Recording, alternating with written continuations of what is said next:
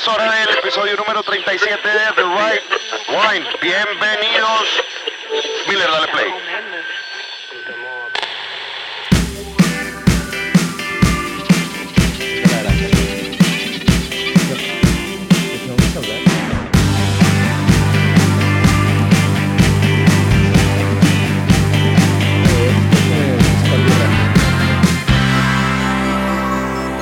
Viernes 22 de noviembre del 2019.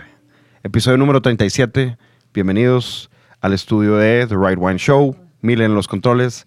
Mauricio León a mi derecha. Mauricio, no Mauricio, perdóname. Andrés está grabando un live video y nos acompaña María en el estudio por primera vez como groupie. Bienvenidos sean todos. Tenemos un buen show. Tenemos muchas cosas de qué hablar. El episodio anterior estuvo muy bueno. Tuvo muy buena respuesta. ¿Cómo Yes. estás, Mauricio? Muy bien, güey. ¿Y tú? Muy bien. Sigo afectado del miércoles que tuvimos un- una preposada, ¿no? Fue Mal- una, Maldita sea. fue una preposada y quiero que le cuentes a la gente lo que tomaste y lo que nos hiciste tomar, el tipo de bebida que... Es un juego, es un, es un college game, college drinking game, que lo aprendí en Estados Unidos. ¿En dónde? Técnicamente en Poughkeepsie. Ok. En Poughkeepsie. Eh, y es, eh, no, pues en Nueva York, Upstate New York. Pero, pero se llamaban, eh, en inglés le llamaban christened beers, cervezas bautizadas. Ok. Que básicamente es llenar el piquito de la cerveza con tequila hasta el borde y darle un trago. Y luego, si lo querías jugar más intenso, cada 20, mi- cada 20 segundos bautizaban las cervezas. Entonces, una de dos, o te acabas la cerveza para que no te la bautizaran, o donde tuvieras el nivel de cerveza, te la volvían a llenar.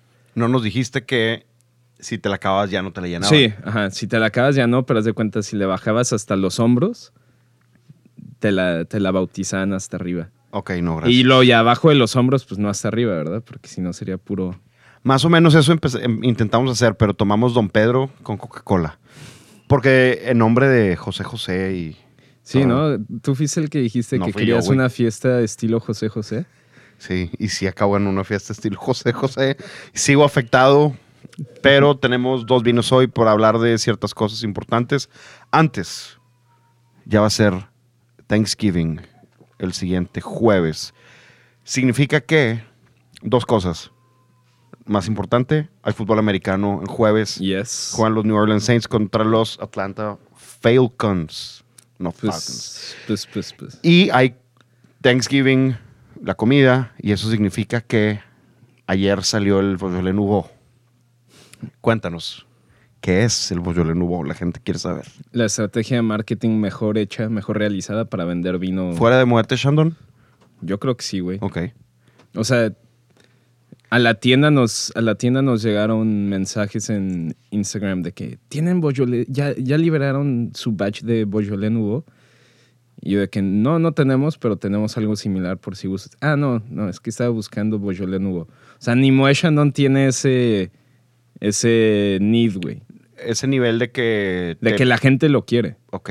Sí. Y es un claro ejemplo de, para mí, de marketing. O sea, es vino, es vino diluido, vino de cierta manera no muy bueno. Y el más famoso es el de y te George, lo venden George y la Duboff, gente lo ¿no? busca. Sí, el de George George que tiene como muchos colores y así. Vi varias botellas de, de gente que ayer estaba tomando Beaujolais Nouveau. Y digo, no, no se juzga. Cada quien tiene sus gustos.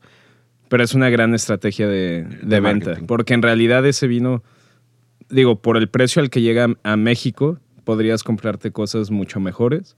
Pero como está muy bien manejado el tema como de marketing de ese, del Beaujolais Nouveau, se libera y la gente, o sea, en un grupo... Pierde la cabeza como si fuera los Beatles. Sí, a mí, a- o sea, yo... O J Balbi. En un grupo mandaron el, mandaron el meme de, no sé si lo has visto, de, de Winnie the Pooh cuando es normal y luego Winnie the Pooh como fancy con su sombrero y su... Que decía de que Beaujolais Nouveau y sale el Winnie Pooh todo sucio y lo Beaujolais Cru y sale el, Ah, el Winnie muy, Pooh muy bien. con él. De hecho, dos temas antes de empezar con el tema de las verticales y añadas que queríamos tocar hoy. Sí. Eh, las películas navideñas. Ya viene esa época del año. Dame O sea- tu top 3. Mi top 3. de, de películas navideñas. Porque el ya va a otro, ser- día, el otro día estaba hablando de. No me acuerdo bien del nombre, pero es la de. La de. Creo que sale, sale Arnold Schwarzenegger. Esa se llama. um, Que Jingle All the. Way. Jingle no, All the Way. no, no, es de un juguete. Sí, Sí, es ¿Sí es Jingle? Jingle All the Way. regaló, no Ah. sé qué, pero... Meet Me All the Way. Jingle All the Ah, Way. Jingle All the Way. Esa. eh, Pero yo en, cre- en orden. sí, esa me gusta mucho. Bueno, no, los fantasmas de. ¿Qué? La de Scrooge. Ok, Scrooge. Esa es, esa es buena. Después yo pondría, yo creo que la del Grinch y después la de Jingle All the Way. Te faltó una muy importante. ¿Cuál? Yo creo que la número uno, Home Alone, A mí No. me dan igual, la verdad, las de Home Alone. es la OG de, del. Es la OG de Navidad, creo yo. La uno, Home ¿Será? Alone. La de Nueva York está buena. Por cierto, Nueva York, hablando de New York. Que sale Trump, ¿no? Sale Trump, de hecho, en, en el. que están en el de Plaza Hotel. Sí, sí es cierto. La dos, yo pondría. No, no sé si la de Elf se llama. este güey, Will Ferrell. Pero no, Jingle No, All the Way está bien. Sí, no, es película, malísima, pero- malísima. Perdón, no, yo diría que de Navidad, eh, la, la de Jim Carrey, de Grinch, está, Sí, está simpática. Ya no me cae bien Jim Carrey, pero ahora la tercera sería, no sé, lo dejo abierto.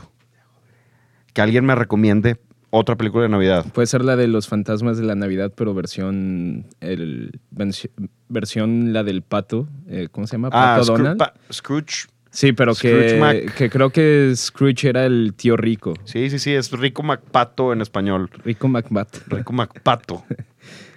Pero bueno, ese era, ese era uno de los temas. Y otro, quería recomendar una serie que es The End of the Fucking World. Muy buena. Que la temporada 2 está espectacular. Yo pensaba, yo dije, ¿para qué hacen una temporada 2? Muy bien. Para mí, yo cuando terminé la 1 dije, este es un claro ejemplo de una serie que no necesita una segunda. O sea, la Pero ya terminaron también. la, ¿ya viste la segunda parte? No, Ok. todavía no. Pero la 1 la terminaron tan bien que yo dije, si la dejan así, o sea, como una mini un miniseries, está perfecto. Cuando vi que me apareció en Netflix temporada 2, dije, uh, que la ya la van a cajetear. Y no. Mu- probablemente, obviamente la 1 está mejor, pero la 2 sí vive a la expectativa. ¿Tú crees? Muy buena. Yes. Recomendada para todos. Entonces, háblanos de las verticales. Eso es lo que, lo que venimos. Pues Tenemos- Era el tema pues, verticales y también explicar un poquito el tema de, de la crianza del vino y el tiempo de guarda, ¿no? Que la gente, que la gente yo creo que es un tema que también está mal utilizado en México. O sea, todas las fichas técnicas que tú lees en México de vinos, sean vinos, no sé, de 100 pesos o de 5 mil, todas dicen tiempo de guarda, todos ponen de que 5 a 10 años. Pero es un, es un tema de que la gente piensa que si tu vino no tiene guarda es un vino de menor calidad y no es cierto, es, es un vino diferente para... O sea, no todos los vinos están diseñados para guarda, al igual que... Ejemplo, pues yo le nubo. Exacto, Beaujolais lo Nouveau, pero por ejemplo, si, Ayer. si tú vas a una tienda de vinos, yo creo aquí en México, y compras un Beaujolais Nouveau y le preguntas al sommelier tiempo de guarda del Beaujolais Nouveau, ¿Qué crees que te diga? no sé, me gustaría, me gustaría Yo creo que, yo creo que te diría de que por lo menos sería, no, tres a cinco años. Porque, porque siento que en México decir, no, esto es para, o sea, si lo tienes para marzo del próximo año, ya mejoras Clericot. O sea, Yo no recomendaría jamás, obviamente, que te tomes el Beaujolais Nubo eh, después de seis meses. pues, digo, que esa es la otra parte. Una cosa es que, o sea, el vino no se va a echar a perder. El vino no va a estar avinagrado, no va a estar... Pero no va a mejorar. Exactamente. Esa es la, es- idea. Es que el- para mí el tema de tiempo de guarda es, ese vino va a estar mejor en 10 años de lo que está ahorita, y si la respuesta es no, entonces el tiempo de guarda es corto. O sea, Yo y- te- pero en México la gente piensa que el tiempo de guarda, si dice 5 a 10 años, es, ah, no mames, un gran vino. Te voy, a, te voy a interrumpir porque este tema salió a partir de que escuchamos varios comentarios de gente que yo creo que en lo personal están mal informando al consumidor, a sus propios consumidores y cáigale el saco a quien le caiga, quien lo haya dicho. El tema de las añadas, de las verticales, del- de la guarda, es exactamente, específicamente de, de lo que queremos platicar por, porque es nuestra chamba informar bien. La guarda no es, si tu vino no es, como dices, si tu vino no es de mucha guarda, no quiere decir que sea chafo. Un, un claro ejemplo de un vino que no es para mucha guarda, podemos decir que es un Viverius Ribera del Duero Roble. Sí, o sea, no es un vino que yo te recomendaría. Para 6, 7 años, jamás. Y, y es más, yo a los mismos meseros les digo, por ejemplo, ahorita traemos la añada 2017 que se está acabando y ya vamos a empezar con la 18. Entonces yo les digo a los meseros, si llega cualquier persona a venderte, a venderte un Ribera del Duero roble y no es de jodido 2017, ahorita, o sea, si el próximo año, a mediados de años, no, le- 2017 va, todavía te la, te la paso, no es lo ideal, pero te la paso.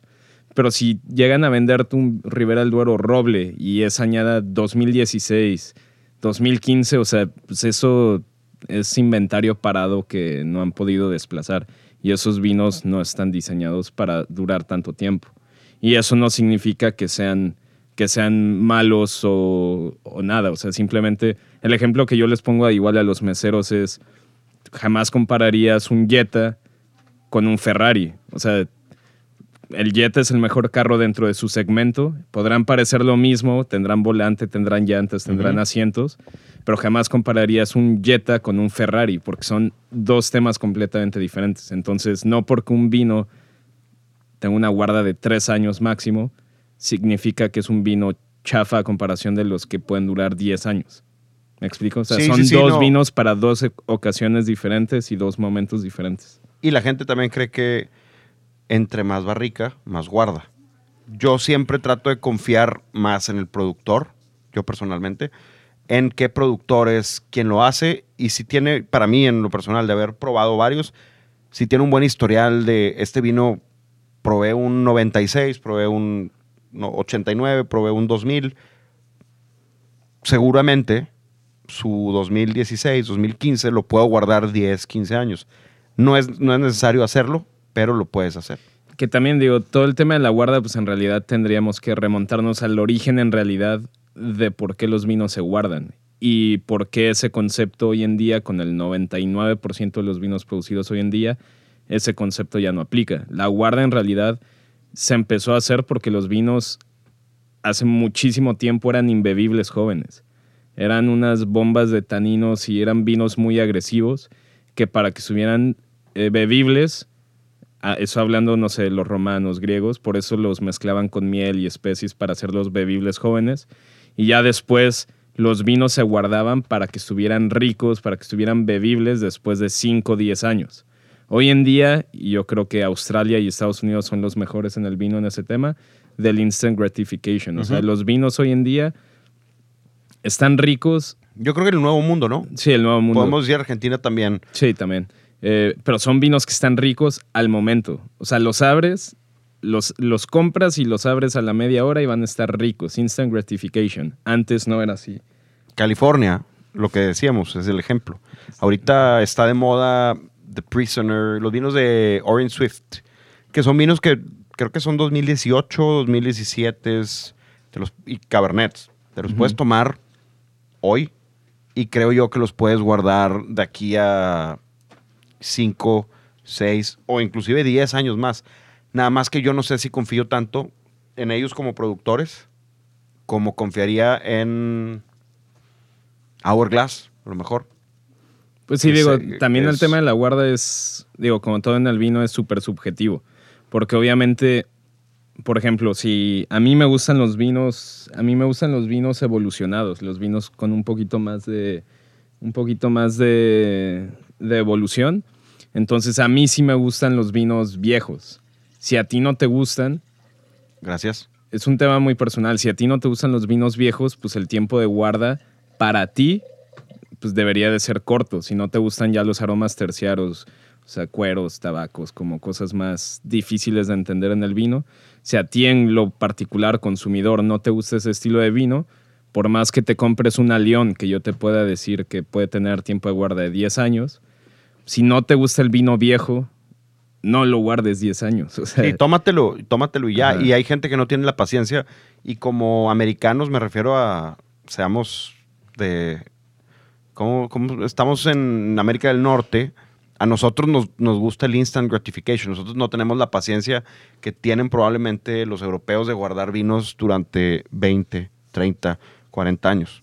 Y Y, lo que aparte- nos contaba este Álvaro Comenge, que el tema de la gran reserva y la reserva era del productor, del mismo productor, era para él. Ya después se convirtió en tema de marketing. Pero ahorita estamos tomando, de- hablando de Álvaro Comenge, un gran saludo al buen Álvaro.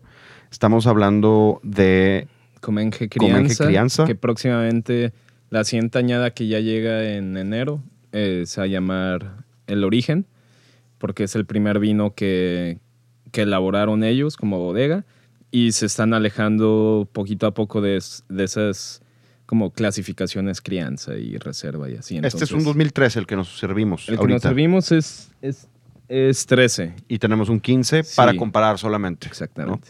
Es la intención. Por cierto, dos cosas. Un pequeño anuncio. Ya vienen las posadas, ya viene la Navidad, ya vienen las fiestas, los regalos y los compromisos. Y qué mejor lugar que comprarlos que The Little Wine Market. es correcto. Exactamente. Es un anuncio con toda la intención. Eso fue un anuncio con toda la intención. Tienen, yo creo, la mejor selección de toda la ciudad y de todo México. Entonces, Pues, busquen Domenuet, busquen de los vinos que siempre hablamos por acá. Y otro, un gran saludo a Oscar Ayala y los Tijuana Tasters. Nos Claro. escuchan desde Baja California.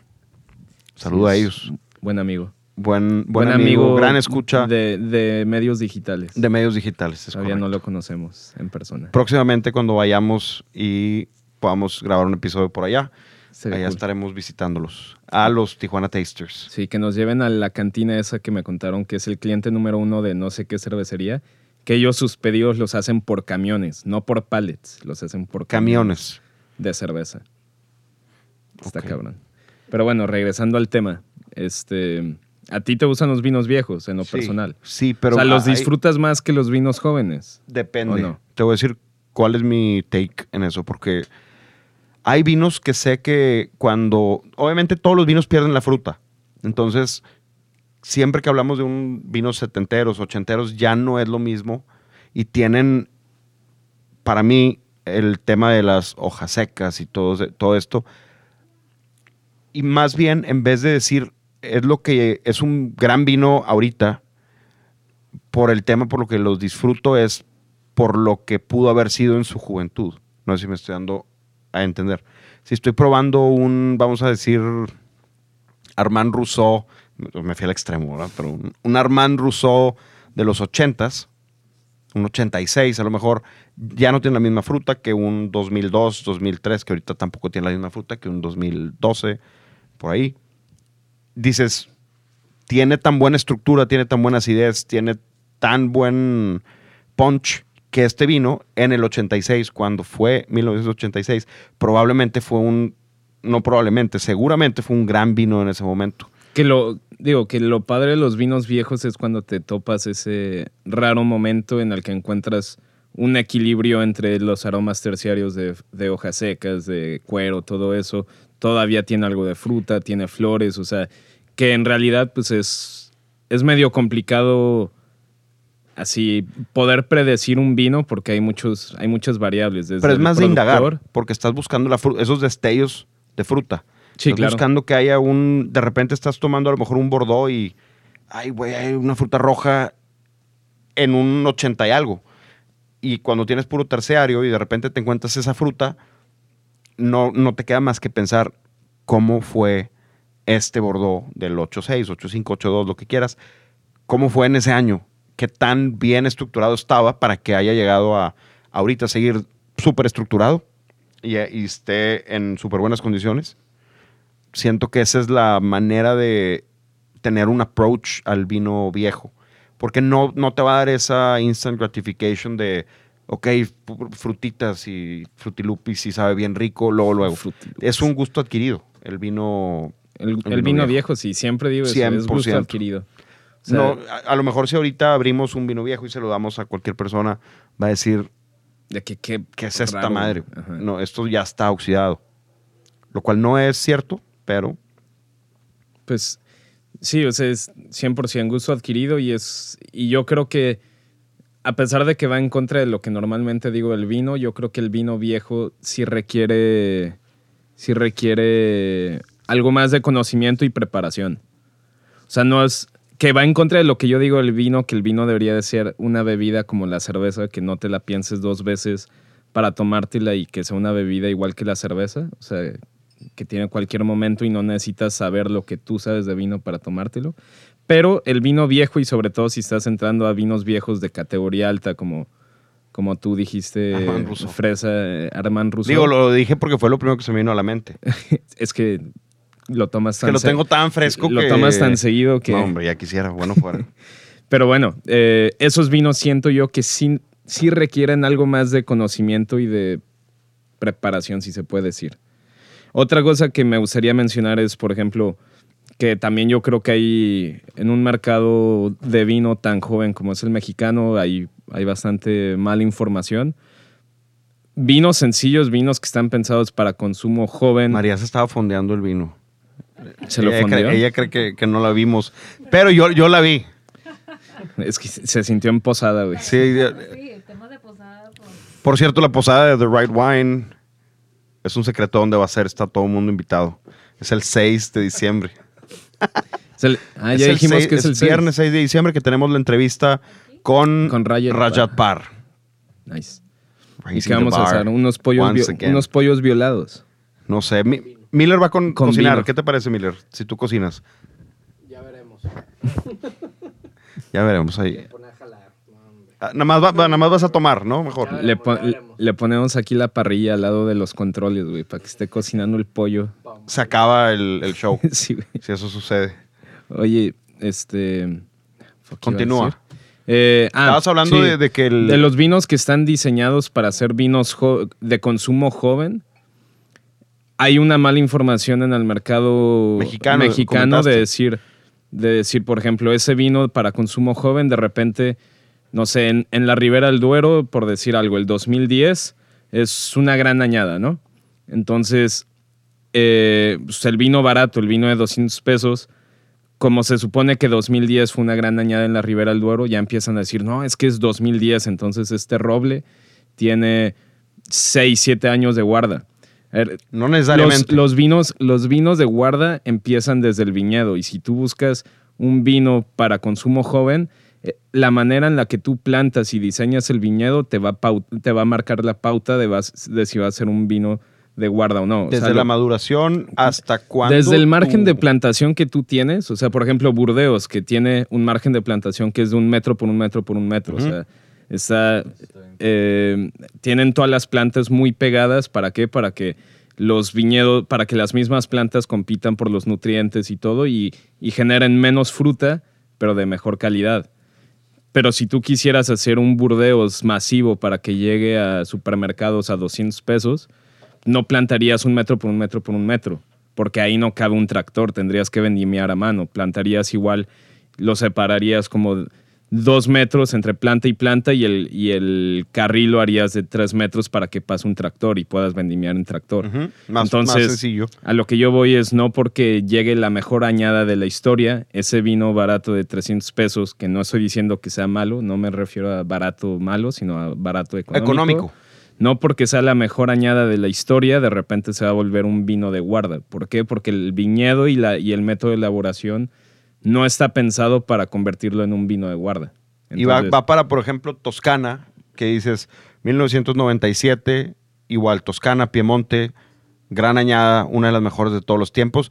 No quiere decir que un Montepulciano de Abruzzo vaya a ser un, un gran vino 20, 25 años después, porque Montepulciano Abruzzo está hecho para tomarse, yo creo que de 3 a 5 años, los vinos de, económicos, como dices, no los grandes vinos de, de no. Valentín y, No. y Emilio Pepe. Pues es que esas tú cosas. estás pensando en puras cosas acá. Una vez en mi examen, cuando nos estábamos preparando para el Certified, eh, no me acuerdo qué platillo dijeron, pero para mí iba perfecto con un, con un Montepulciano de Abruzzo. Y justamente acaba de probar, yo estaba trabajando en Lincoln, entonces acaba de vender una, una Emilio Pepe, creo que era del, del 83, algo así, entonces lo traía muy fresco. Y de que, ¿qué ¿qué vino recomendarías con este plato? Y yo, un Emilio Pepe el 83. Y, el mas- y la Master Son me dijo, de acuerdo, pero obviamente Pero en no inglés, pero mamón". no mames. O sea, sí, sí, pues sí. no, no recomiendes botellas de vino de 400 dólares para un- una pinche ensalada de... No, no me acuerdo qué plato era, pero...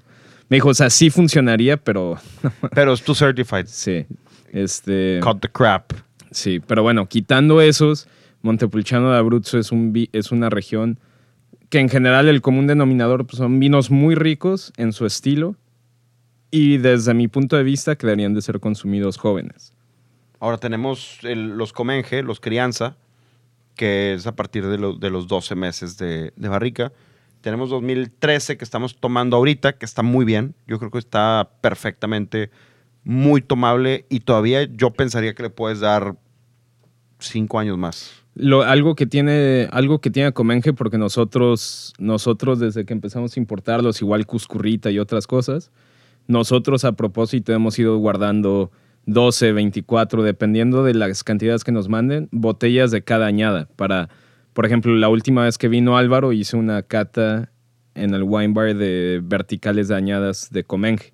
Y algo que yo me he dado cuenta con esos vinos igual que con los de Castillo de Cuscurrita es que son vinos que son vinos que envejecen muy bien, o sea, no pensarías, o sea, ciegas así de entrada, que tampoco no le, lo he analizado a fondo, pero no diría que es un vino que lleva para siete años de edad, ¿estás de acuerdo? En eso estoy. O sea, yo todavía lo siento bastante afrutado y no tan terciario como esperarías de un vino de siete años. Digo, tiene todavía lo- los terciarios que, que obviamente en Ribera del Duero es típico por el uso de la barrica, pues ahí Sí. está siempre. Sí, pero Siempre terciarios ya de evolución en botella, de... No siento que haya nada casi. Y es un muy, vino, y es un vino que ya va para siete años de edad, güey. Y o sea, luego la otra que tenemos es un 2015, ¿no? Sí, exactamente. Que es la añada actual hasta diciembre, enero, que nos llega la siguiente añada que ya se va a llamar el origen. Entonces la 2015 no es, no es que nosotros las importamos en el 2016 y no hemos podido desplazarlas. O sea, es la añada en curso. Que no seas buen vendedor o qué. sí, güey. Imagínate. Siempre chequen, siempre fíjense en el marbete. Eh, el marbete es el año de importación, entonces si les venden un vino del 2005 que les dijeron que, que se las vendieron, que se las vendieron, eh, que se las vendieron, ¿cómo se llama? Ah, que, ah, que así se las vendieron de bodega hace un año y trae marbete de que 2008, pues hay algo Es muy fácil. ahí, de hecho, ya en la, en la aplicación, no, ni siquiera es la aplicación. Abres tu El cámara de código fotos QR. sí. y le pones la, la cámara al marbete y ya te ab- abre la página del SAT Sí. y te dice qué día, qué fecha, qué bodega, quién, cuándo, cómo, dónde lo importó. Yes. Entonces, hagan eso, lo inténtenlo. A lo mejor estoy echándole la paleta a alguien en gacho. Pero, pues, es bien importante el tema de los marbetes también, para saber qué es lo que estás ingiriendo. Claro. Ahora, verticales. Ahorita hablaste de una vertical. Hay mucha mala información sobre verticales, horizontales. ¿Qué son? Cuéntanos qué son. Las catas, las, carta- las catas verticales eh, son, o sea, se utilizan para comparar La misma bodega. la misma bodega y idealmente el mismo vino a través de los años. O sea, de cuenta, una vertical de añadas de, por ejemplo, de Comenge, pues sí podría ser tener un Don Miguel 2010, un 2009, un Familia Comenge 2008. O sea, técnicamente sí sería una vertical, pero eso no es lo más interesante. Lo más interesante es tener cinco añadas de Don Miguel. Exactamente. Mismo vino. 14, 13, 10, 9 y 8, por decir algo, ¿no? Y, o sea, eso es una vertical. Mismo vino, mismo productor, mismo todo. ¿Para qué? Tú las haces para, para evaluar y para comparar la elaboración de ese mismo vino a través de los años de una misma bodega. Una, una horizontal sería, por ejemplo, quiero ver cómo la Ribera del Duero, cómo son los vinos de Ribera del Duero del 2014.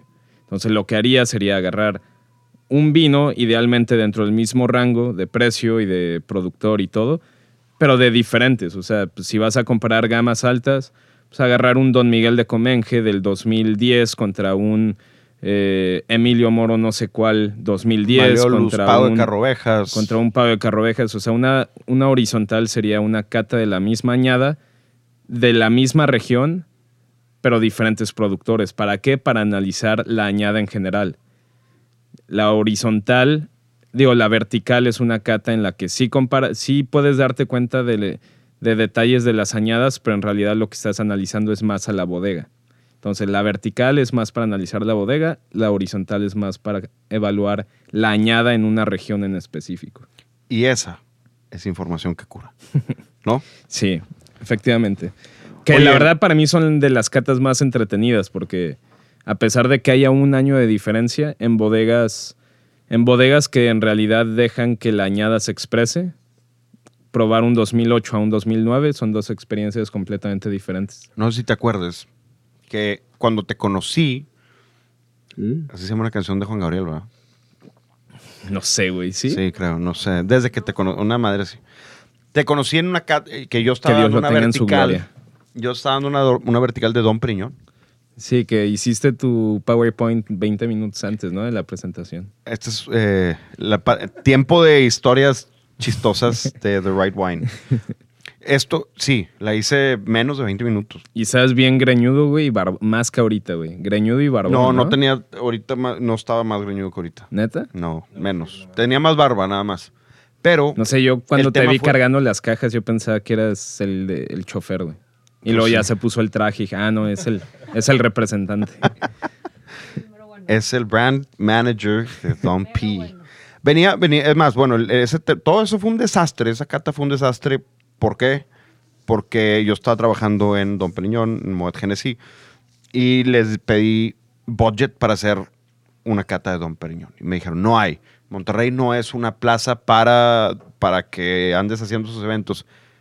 Y mis argumentos es, claro que hay cliente, claro que hay clientela. Mm, claro que Pues hay. obviamente, nada más que el marketing de esa empresa, una disculpa, pero es una...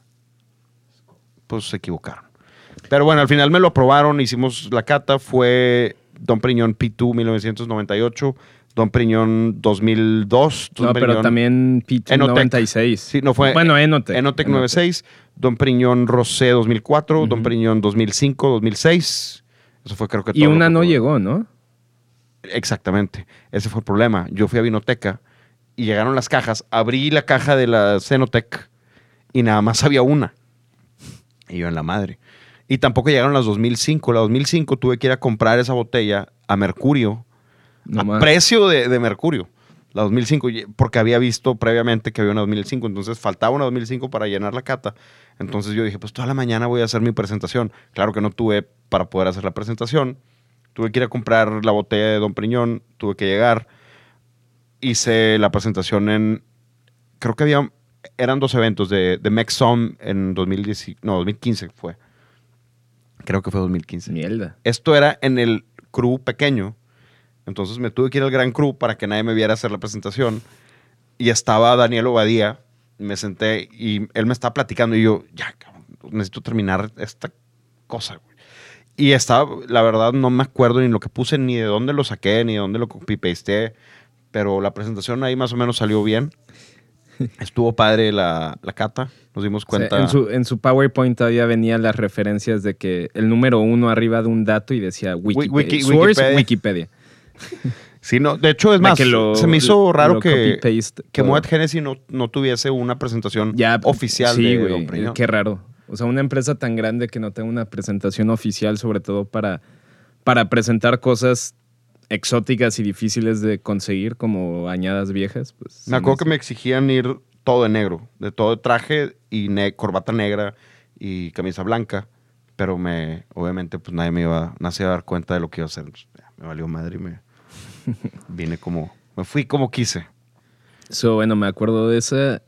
Pues, fue, el, fue cuando te conocí, ¿no? Sí, y la presentación, lo interesante de esa cata fue que aparte Richard Joffroy, que es el Seller Master de Tom Priñón, por primera vez en el 2006 fue cuando utilizó más Chardonnay que Pinot Noir en Dom Priñón. Por primera vez en los cientos de años que ya- lleva Dom Priñón. ¿Y en- a partir de qué añada empezaron a sacar vino todos los años? Porque antes era un Dos- vino que solo se hacían los mejores años, ¿no? Exacto. Y empezó a partir del 2002.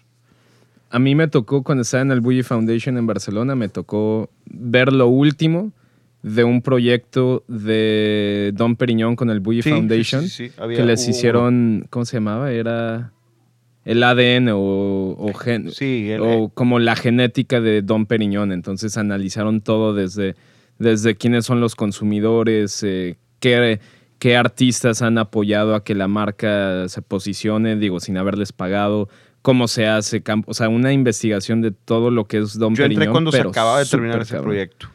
Y ahorita hemos llegado hasta que Lenny Kravitz tiene su propio Don Periñón. Es verdad. Salió, no se lo vio en un anuncio hace poquito. Pero ¿Cómo- bueno, ¿cómo. ¿cómo pasas de que se te rompa el jeans en medio de un concierto? a tomar a- pura- a, a tener tu tomar tu propia, propia Don Don Periñón? Periñón. Goals. ¿Qué es? La neta. Sí. Live goals. Sí, life goal. Sommelier goals. Oye, Vamos es- a probar el, el el 15. ¿no? yes. Volvemos después de nuestra pequeña pausa comercial. pausa comercial y retornamos. Tenemos 2015 Comenge en la copa.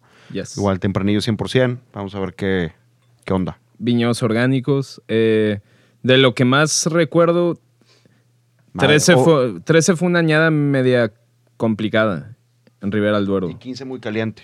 Sí, Y ahorita se nota. Huélelo. Nada más el- el- la potencia es totalmente diferente. Menos elegante, más potente. Yo creo que es más instant gratification, o sea, está más afrutado. Que también o sea, Odio el otro ya tiene realmente. dos años, tiene dos años de ventaja. Entonces, por eso también la fruta en el otro ya está un poquito más. Pero tienes todavía todas estas eh, frutas en un principio, antes de tener los, los terciarios y los secundarios y todo. Se siente mucho más jammy al olerlo. Yes. No, no lo he probado todavía. Está bueno. Tiene buena acidez a pesar de ser una añada caliente. Mm. La verdad. ¿Ya? ¿Ya lo probaron? ¿No tienen? Pruébalo. Miller. A ver. Hace rato no tomaba... Si no emborrachamos al ingeniero de audio, no, que, no. no queda bien. No queda bien. No, bueno, acordándonos de, de esa gran episodio 15, hace... ¿Qué fue? Ya seis meses. Hace mucho tiempo. Hace mucho tiempo. Ese sí fue un... Hace Ahí sí emborrachamos al ingeniero de sonido, emborrachamos a Neto, emborrachamos a Humberto, ¿Cuánta tú, yo. Éramos siete, ocho personas. Sí, te emborrachaste a ti mismo. Sí, eh, pero eso fue bajo mi propio riesgo. Pero So, ya no. bueno. De hecho, aquí arriba de mí está la parca, como siempre, Cuidándote. cerca de mí, cuidándome. Cuidándote. Yo todavía tengo mi máscara en mi cajuela, güey, no le he bajado. Y el otro día, Me acuerdo que esa vez entramos y Miller pensó, o sea, no sé si éramos una banda de asaltadores No, y ya venían entrados. veníamos Máscaras. compradas en, en la tiendita de Cometa. compradas en la tiendita de Cometa que no sé por qué salió esa idea. Pero bueno, sigamos con el tema. ¿Cuál ha sido el vino, el vino viejo? Uno, ¿cuál ha sido el vino viejo más viejo que has probado? Ok. Y dos, el que más haya gustado. Y para mí, viejo, digo, para los estándares del Court of Masters, a partir de cinco años ya, sí ya se considera un vino viejo. Pero yo, para mí, viejo, yo diría, no sé. Más de ocho- 20. Más no, más de 8, 10 años. Ok. Sí, más bueno, de 20. voy a decirte, y te lo voy a decir, la, te voy a decir la verdad, nada más se va a escuchar mamón, No, ya sé. ni modo. El vino viejo, más viejo que he probado, ha sido un Madeira de 1900, Chingón. Quinta Donoval. Qué buen pedo. Y ¿En dónde? En The Meadowwood, The Restaurant at The Meadowwood, en Napa. Fresa, güey. Después de una cena en el restaurante nos pasamos al bar y el, el güey este se llama Matt, el barman, nos estaba sirviendo y pues Madeira del, de 1900, probamos Port, eh, mil- 1915, varias cosas. Y el vino viejo que más me ha gustado, chinga, no, no, no puedo... ¿Cómo le hago para que no suene esto mamón? Porque, y no, no lo pagué yo, obviamente, porque no lo puedo pagar. Me, me- Hay que fue meter un- el audio de Diego de, eh, ánimo. ¡Ánimo! Fue un Domaine de la Romané Conti 1963. Ay, güey. Para aclarar solamente. Fue una cena donde había. O sea, perdón por la palabra, pero tu, tu pipí al otro día costó como, como 60 mil pesos. híjole, y se me hace que yo sí agandaría tantito más de la botella que los demás. Entonces súbele a unos 85. Fue en una cena Ajá. que preparó Alfredo Villanueva, de hecho, Qué chido. y los vinos los puso Adolfo Garza, Mm. El buen Adolfo Garza, y Oscar Tamés. Entonces, pues de ahí salió todo. Hubo Chateau Las Coms 1955, hubo un Chateau Roussec del 70 y cacho, no me acuerdo cuál era, y Chateau Lafitte 1985. Esos fueron. Ah, bueno, y hubo una persona que llevó un Screaming Eagle 2015. No, no fui yo, fue otra persona que llevó ahí pues, ese vino. el cual estaba 100% fuera de lugar porque estábamos probando vinos viejos. Vinos viejos y no overpriced. Sí, bueno, Bueno, o sea. sí es overpriced. sí, sí, no, sí me la mamé. Perdón. O sea, Sí. Romané Conti sí está overpriced, pero se podría decir que los vale. Eso es tema para otro. Es más, a, a eso se lo deberíamos de preguntar a Rajat para ver qué opina. Alguien de ese nivel que ha vendido esas cosas seguido. No, y que probablemente que probado. prueba eso todo el tiempo. Ajá. Si, ves, si ven su Instagram. Es más, tengo una idea, mándenos toda la gente que nos escuche a partir de, creo que esto lo subimos hoy en mismo en la noche, o si no mañana en la mañana. Preguntas mándenos de todas las preguntas Par. que quieran saber para Rayat Par. Después de, creo yo que después de haber tenido una plática con Madeline Pouquet de Wine Folly, Brian McClintic de Vitico y Darius Allen. Aparte de Darius que nos acompañó en, en espíritu en, en la peda del miércoles, nos mandó que se estaba tomando vino chino. Ah, es verdad. Le puse, le puse, oye, mándame tu- tus descriptores. Y me puso, I can't, mate. I'm too drunk. y, lo vi al siguiente día, entonces, chistoso. Pero mándenos todas sus preguntas para Rayat Par. Creo que quién la persona más importante en el mundo del vino ahorita probablemente sea Rayat Par, quitando a Parker, que ya, ya se retiró, quitando a Galeoni, etcétera. El sommelier más Sí, famoso Fácil. es Raj. Sí, fácil. La verdad, sí. Esperen el 6 de diciembre. Va a ser un buen episodio. Si Oye. no saben quién es Raj Par, Búsquenlo. chéquenlo.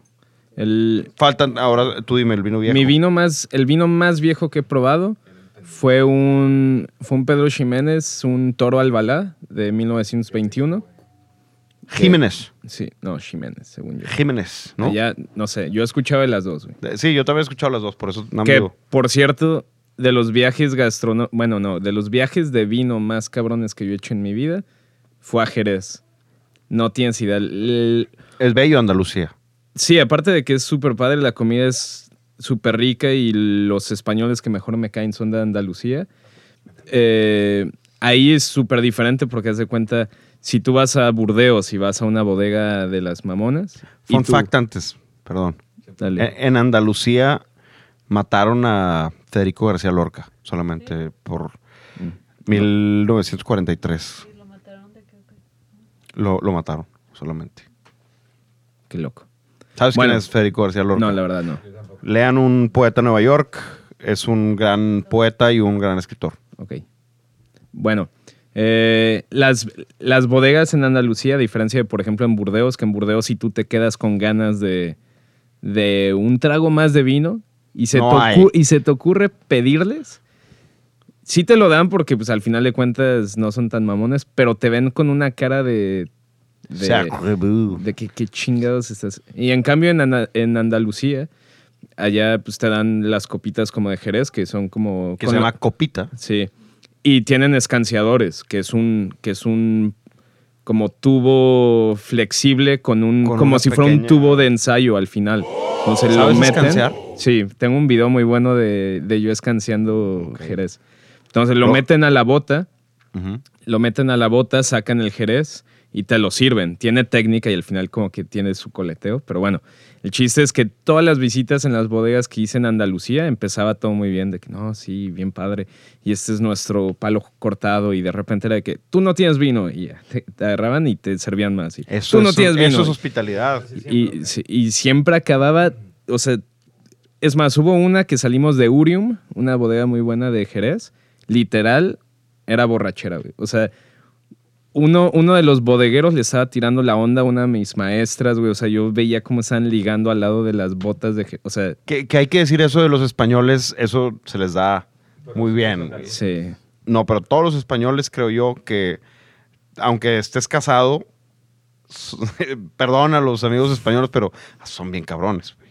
pues hay de todo. Pero bueno, regresa- regresando al tema, el más viejo, Toro Albalá, de 1921, y el que más he disfrutado, que no, yo creo que no es mejor vino que el que tú probaste, pero el que más me gustó yo creo que también tiene que ver con el setting, porque nos invitaron al, nos invitaron al 100 aniversario de Martel, de Coñac Martel, y nos llevaron no a la bodega donde elaboran, sino a un pequeño chateau que tienen, súper fresa. Lo, es la experiencia más fresa que he tenido en mi vida. Llegamos como a la una de la tarde y nos dijeron básicamente que nos, metieron un carrito con puros y dijeron, el que quieran, agarren lo que sea, típico chateau francés con venados en el parque, en el jardín y todo, o sea, es súper fresa. Y fue que la cena es a las 8, hagan lo que quieran, aquí hay todo el martel que ustedes quieran de todas las gamas, desde el, desde el sencillo, el cordon blue y el top top, entonces sírvanse lo que quieran.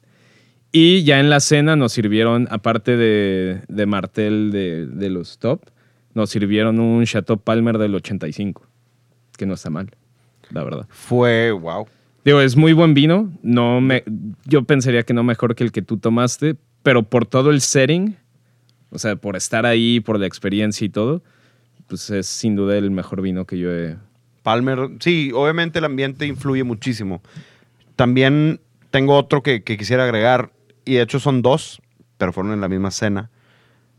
Ya en Napa, en Press, que es el Mm. steakhouse famoso en, en Napa. Y la carta, el sommelier se llama Scott Brennan o no sé qué. Scott Brennan, de hecho, la tiene a la primera. Eh, y es uno de los dueños del, Ok. de Press. Y nos dio la carta y, a ver, recomendaciones. ¿Qué nos recomiendas?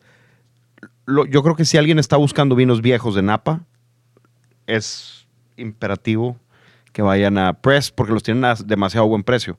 No sé dónde, dónde los compren o tengan deals con las, bodegas, pero probamos un Inglenook de 1959 y un B&B de George Latour de 1961.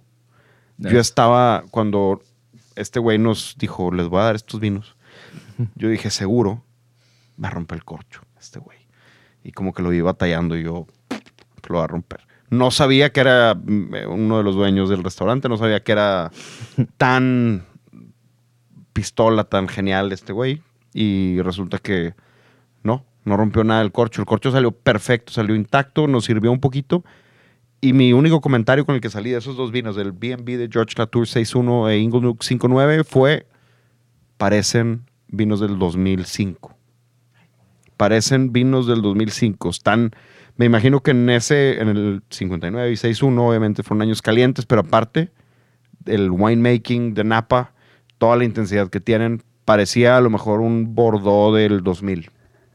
Fue tan así de, potentes, han de haber estado, y han de haber estado intomables en el 59, 6.1, para poder estarlos tomando en, ¿qué fue esto? 2016, 2015, por ahí. Qué buena onda, güey. La neta. Buenos vinos. Yo mi primer vino viejo que probé trabajando fue, llegó, la verdad es que yo no lo conocía, pero nos rentaron el, el comedor privado en Lincoln, en el restaurante Lincoln. Eh, y había, lo había rentado aparentemente el, de la época el mejor violinista y el mejor director de orquesta que se habían presentado en Lincoln Center. Entonces fueron a cenar ahí, trajeron unos vinazos. Me acuerdo que creo que el más jodido, si le puedes llamar así, creo que era un, era un Vega Sicilia único de los ochentas. Era como el vino más jodido que tenían. Pero dejaron, dejaron media botella de todo. Y entre ellos había un, un Volnay Premier Cru de la Pouce d'Or, creo que del 70 y cacho, y un Chateau Latour del 71.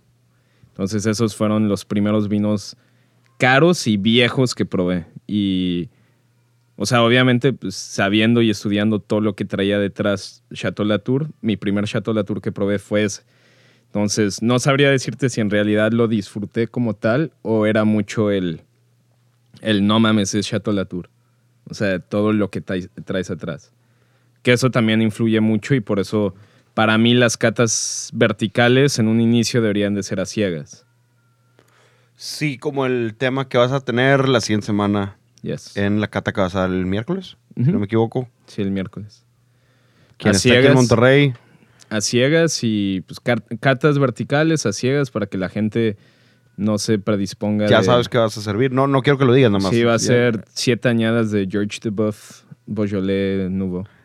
Ay, De los del 85 al me 90. supongo que es gratis y inclusive vamos a salir con un premio si vamos. Del 85 al 92.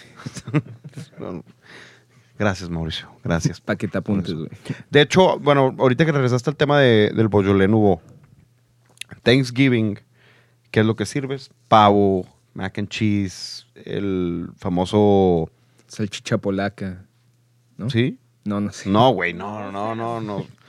Eh, es ¿Cómo se le llama? Stuff, es puré, eh, puré papa, stuffing, el relleno, que es lo mismo que Navidad. Básicamente, el Thanksgiving lo mismo que nosotros aquí servimos. que yo le estaba tropicalizando a la región, güey. Salchicha polaca, aguja. Agu- aguja norteña. Aguja de arriba hay tablita, cabrería. Pero, Ma- machitos. ¿qué le pondrías a, a la comida de Thanksgiving? Digo, es más, no, por ser, no por ser repetitivo, pero espérate, no, todavía no me digas. Voy. De aquí, este episodio, la gente que lo escuche, antes de que hagan sus Thanksgiving, yo aquí en Monterrey sobre todo, no sé si en Ciudad de México, Cabos, Cancún, hagan cenas de Thanksgiving, pero yo aquí conozco familias que hacen su cena de Thanksgiving y hacen este tipo de comidas, que no sé por qué, si no son americanos, digo, no estoy juzgando solamente, y la neta está chido que te inviten una esas porque es muy rico. Entonces, que vinos de la tienda de The Little Wine Market que puedan ir a comprar, nos recomiendas? Danos cuatro recomendaciones y un descuento. yo diría champán rosado. La verdad funcionaría bien. ¿Ok? O sea, Pero- quebrar. Sí, rosé. a quebrar rosé, pero insisto, la gente sigue sin darle oportunidad a champán con comida. Pero bueno, quitando ese, que para mí siento que sería muy versátil. Pero por ejemplo, igual, ya lo he recomendado mucho, pero Olga Rafó, un Le Picaz, Ujú. 2003, o sea, un Chinon. carne, un carne franc con buenos taninos, especiado, porque la comida de Thanksgiving para mí como que tiene muchos, tiene muchos sabores, tiene, no sé, muchas especies. O sea, se me hace una comida interesante como para ponerle un Cabernet Franc. Eh, si quisieras ponerle un tempranillo, algo con un poquito más de, de, de evolución, por ejemplo, también podría jalar. ¿Qué, qué, ¿Cuál tempranillo? Acuérdate Por que ejemplo, es Señorío de. Cuscurrita, ahorita tenemos la añada la 2013, yo creo que jalaría perfecto. Eh, para mexicanos, si la gente quiere hacer su cena de, de Thanksgiving con vino mexicano, pies de tierra yo creo que jalaría bien. ¿Cuál es el blend de pies de tierra? Eh, Syrah y tempranillo. Ok. Hecho Sí. por Christoph Garner, Yes. que yo creo que es de los mejores que... Fácil. Ah, y en ese rango de precios, la verdad, para mí es de lo mejor. ¿Sabes qué? Voy a yo voy a hacer ¿Tú qué otro- pondrías? De la tienda, del del Sí. Market o de donde sea. Pues- Obviamente, estoy ofendido porque no mencionaste que un Grenache Syrah sin barrica. Es que no me dejaste terminar, güey. Ok, Está ver. guardando lo mejor ver, para el final. A ver, a ver. Dilo, dilo. y un Grenache y Syrah del Valle del Ródano. no, no, Hijo de la chica. No, el, el de Diego, ¿no? Yo creo Es- que es- el tuyo jalaría bien. Creo que Aparte, es un vino, vino- gringo. Vino gringo con, comida gringa. Es- exactamente. Y como no tiene barrica, creo que jala muy bien con pavo. Y es especiado por, por las uvas, no por... La naturaleza no por- del Grenache. Es más, Yes. cualquier cosa con Grenache. Yo creo, sorciers, abejas. eh, ¿Qué más tienes con Grenache? Chateau du Pape. Claro. Aunque está muy potente, puede ser que no, no sé. No sé, no sé. No sé, es que yo siento que para... Como en Thanksgiving, igual que en Navidad y en Año Nuevo, hay comida variada. O sea, Un blanco, danos un blanco. un blanco yo ahí sí metería algo con barrica, la verdad. Ok. O sea, yo sí metería, por ejemplo, nosotros tenemos un, uno de Monjar Muñeret que se llama, que es un Marsané, un Borgoña, Buenísimo. fermentado en barrica y luego crianza en barrica, jalaría bien. Eh, ¿Qué más? Igual, mexicano, el Santos Brujos Blanco, fermentado en barrica y criado en barrica, muy bueno. Y pues no sé, yo creo que esas dos serían mis dos opciones. Y algo más fresco, Astovisa, jala muy bien. Ok, Astovisa. entonces repítelos y no se les cuento que tiene la gente que escucha Sí. este episodio. ¿Y qué? ¿Cuál? No, sin trivia, nada más, que Sí. escuche el episodio. No, eh, Olga Rafol, Epicaz, 2013. Ok. Para mí yo creo que jalaría. Eh, Marc Rosado. Si quieren comer con él, adelante. Si nada más lo quieren abrir para el brindis, también. Eh, Pies de Tierra. Ok. Sí, esos serían de mis tintos. Y Señorío de Cuscurrito. Nui Aprenui y burro. Ah, y Nui Aprendí. Sí, cierto, güey. Ah, Y de blanco, el Marsané de Mongear Muñeret. Eh, Astovisa y Santos Brujos Blanco. Santos Brujos Blancos. No lo he probado, ¿eh? Está Hay muy que, bueno, lo tengo pendiente de probar. ¿Cuál es el descuento? Si van y De aquí al, al jueves. si van y usando el código The Right Wine. Sí, este, eh, pues el, el 10% en general. Ok. Y si quieren otra recomendación, pues ¿También? si estoy por ahí, nada más pregúntenle a, A a, Brian. Ju- a Juan o a Brian por mí y si estoy ahí, pues bajo y les puedo recomendar algo más. Pero sí, yo creo que con esos cinco vinos tintos y tres blancos, estás cubierto. Muy bien. ¿No? Yo creo que este tema lo vamos a volver a retomar el siguiente episodio, puesto que vas a tener la cata vertical. Vamos a ver cómo, cómo nos va, qué vinos, con qué vinos nos sorprendes. Es todo el tiempo que tenemos por hoy porque llegaste muy tarde. Ya sé, Muy tarde llegaste. No sé qué andabas haciendo, pero trabajando. antes, las cosas interesantes. Playlist de The Right Wine. Es The Right Wine Playlist en Spotify. Cada vez agrego más canciones. Cada vez se pone mucho mejor. Y las redes sociales de Mauricio León son. Mau León, Mau con dos U's, en Instagram. Y el de la tienda es The Little Wine Market. Y las redes sociales del show son at The Right Wine Podcast y at Diego de la P, mi personal. Ahí nos pueden mandar todas las preguntas, dudas, sus mejores maridajes con Thanksgiving, con la comida de Thanksgiving, sino con lo que, con lo que quieran. Y antes de terminar el episodio, quisiera decir gracias a toda la gente que nos escucha. Siempre es un placer ver todos los mensajes que nos mandan semana con semana y contestarlos. De verdad, somos nosotros quien los contesta. Entonces, ahí estamos para lo que nos quieran preguntar. Disfruten cualquier otro episodio que tengamos disponible, los, de los 36 que hay atrás de este. El de Alemania, muy bueno. Alemania es bueno, el de Alfredo Villanueva es un clásico. El de Domain Nuet, también muy bueno. Yo creo que si pudiéramos dejar resumir The Right Wine, vamos a meter en un disco duro el episodio de Alfredo Villanueva y lo vamos a mandar con Elon Musk a Marte para que sepan el desmadre que se hizo aquí ese día. Y el tuyo solo de California. Insoportable ese episodio. Nada, está bueno, está bueno. Ay, güey. Bueno, ¿en qué estaba? Se me fue por completo. Este. Miller Club de Fans. At Miller Club de Fans. Ahí podrán encontrar los mejores memes de la historia. Se va a volver cuenta memera. Y pásenla bien, gracias a todos. Sigan escuchando. Bueno, el de Madeline, el de Brian McClintic, el de Álvaro Comenge, Pablo de Marqui, todos estos episodios. Denos una escuchada si quieren saber más de, de esos temas. Si tienen dudas, pregúntenos. Los mandamos a su fin de semana con un clásico de Joy Division que se llama Disorder. Pásenla bien, tomen con cuidado. Si no toman con cuidado, no le marquen a su ex. Váyanse en Uber, Didi.